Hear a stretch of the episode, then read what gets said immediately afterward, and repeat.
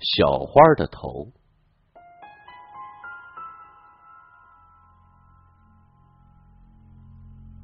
已经深夜十点了。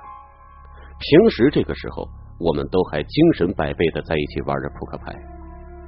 可能是因为今天夜里的风太大了，所以把宿舍楼外的电线杆某处电路给刮断了。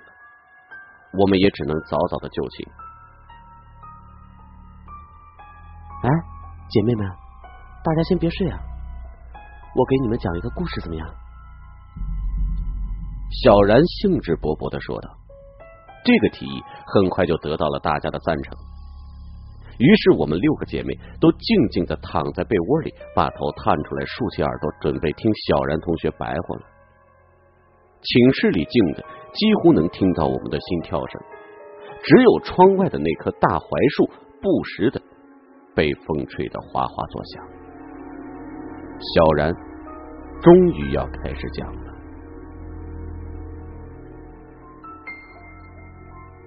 我刚来到这所学校的时候，就听我的表姐说，两年以前我们系里发生了一件极为恐怖的事情。而 A 班里啊，有一个名叫小花的女生，虽说名字起得好，但是其人远不如其名。她不但人长得身材矮胖，而且最让人作呕的是，她脸上还长了白癜风。对于一个女孩子，这本来就已经算是一种巨大的羞辱了。她的心灵上被一种无形的压力压得喘不过气来，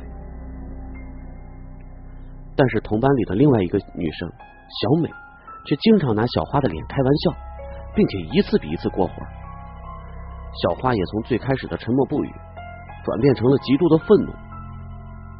在小美的引领之下，班里所有的同学都视小花为异类一样，看到小花经常是百般嘲讽。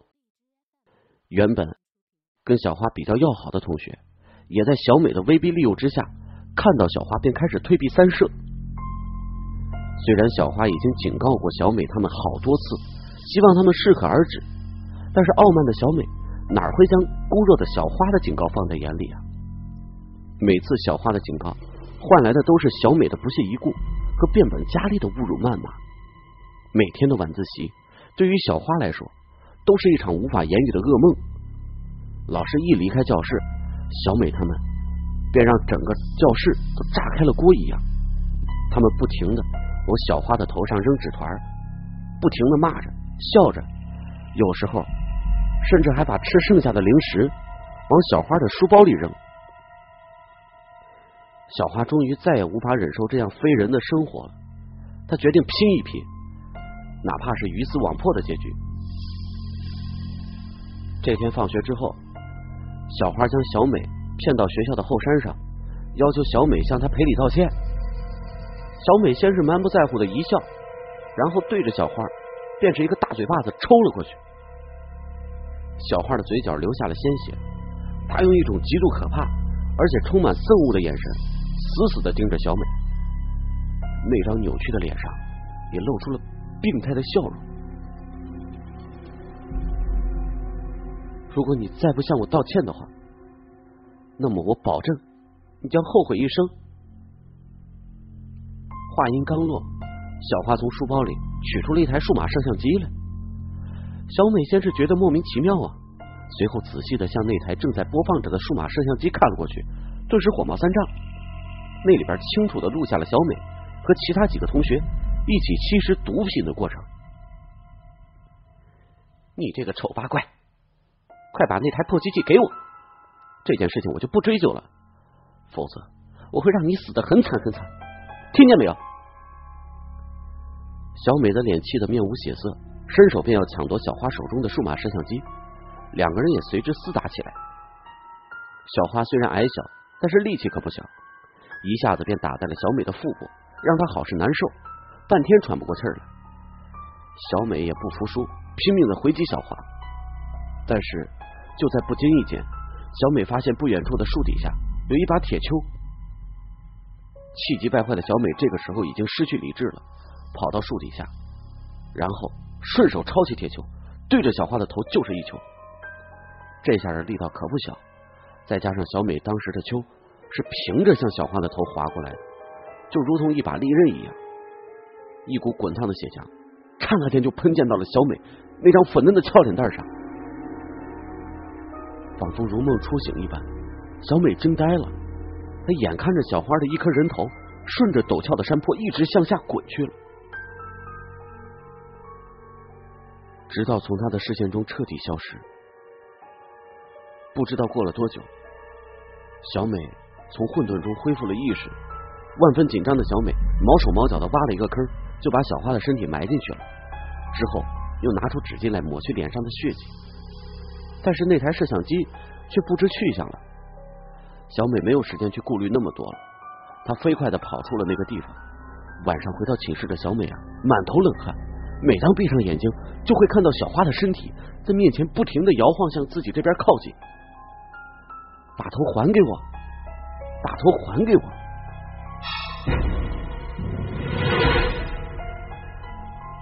学校里啊，没有人知道小花去哪儿了。他的家人也在满世界的找他，警察的调查也几乎没有任何线索。小美在害怕的同时，也抱着一丝侥幸的心理，只要晚上早些睡觉，调整心理，以后就不会有什么事情了。但是令他没有想到的是，一周之后啊，小美和几个朋友吸食毒品的那段视频录像。还是鬼使神差的被人发布在了校园网论坛上，没有人知道是谁干的。学校方面很快就做出了对他们几个劝退的处理决定。由于小美的家人所做的努力，通过人事关系，小美又转到了另外一所不错的学校里就读。本以为过去的一切都将随风而散，一切都将迎来新的开始，但是这天晚上。小美吃过安定之后，便早早入睡了。自从那件事情以后，几乎每一天晚上，她都要服用大量的安定片，才能勉强入睡。不知道过了多久，小美醒了过来，他睁大了眼睛，注视着周围的一切。刚才自己还睡在寝室里，怎么现在就孤零零的躺在了原来那所学校的后山上了？周围满是惨白惨白的迷雾，小美都急哭了。不知怎么才能离开这个鬼地方。小美边哭边朝前走着，突然和一个人撞了个满怀。小美很是高兴，毕竟在这个时候碰到其他人，总是会让人心里多少有些欣慰的。你好，请问啊？小美的话刚说了一半。就被吓得无法言语什么了，因为站在小美眼前的正是小花那具没有头颅的身体。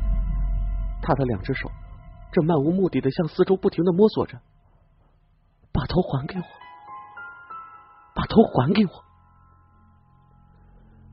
小美的灵魂好像快要从身体里被强行脱离出去一样，瘫倒在了冰冷的草地上。小花，对不起啊。都是我的错，我不应该那样对你，求你别来找我。小美边祈求，也一边向后挪动着，两只脚也像灌了铅块一样动弹不得。凭着最后一丝求生的本能，小美顽强的站了起来。不知哪来的勇气，小美竟然猛地一脚把小花那笨拙的身体踢开了。只见她越跑越远。后边小花的声音也渐渐消失在弥漫的雾气当中，小美的体力终于透支了，气喘吁吁的，她再也跑不动了，只好一只手扶在了粗大的树干上，大喘着粗气，胸腔里不停的呼吸着周围的空气。他观望了好久，小花并没有跟过来，便放松了一半的警惕。但就在这个时候，耳边再次传来了刚才熟悉而冰冷的声音：“你来了。”我等你好久了，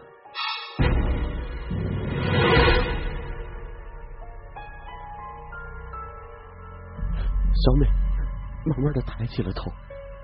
天哪！眼前这棵高大的枯树上，居然挂着几十个小花的头颅。这个时候，他们正一起注视着自己，一双双血红的、没有眼白的眼睛，正用一种极其恐怖的眼神注视着自己。顺着他们的眼角。鲜血也正在一滴一滴的滴在自己的脸上。小美的精神终于崩溃了，啊！求求你放过我！她刚想跑，却发现那具属于小花的身体，此时已经死死的把自己按在了树上。在小美发出阵阵撕心裂肺的惨叫声中，地上原本清美的碧草，慢慢的被一滴滴血污染的面目全非了。他们仿佛无声的见证了一场恐怖而残忍的解剖过程。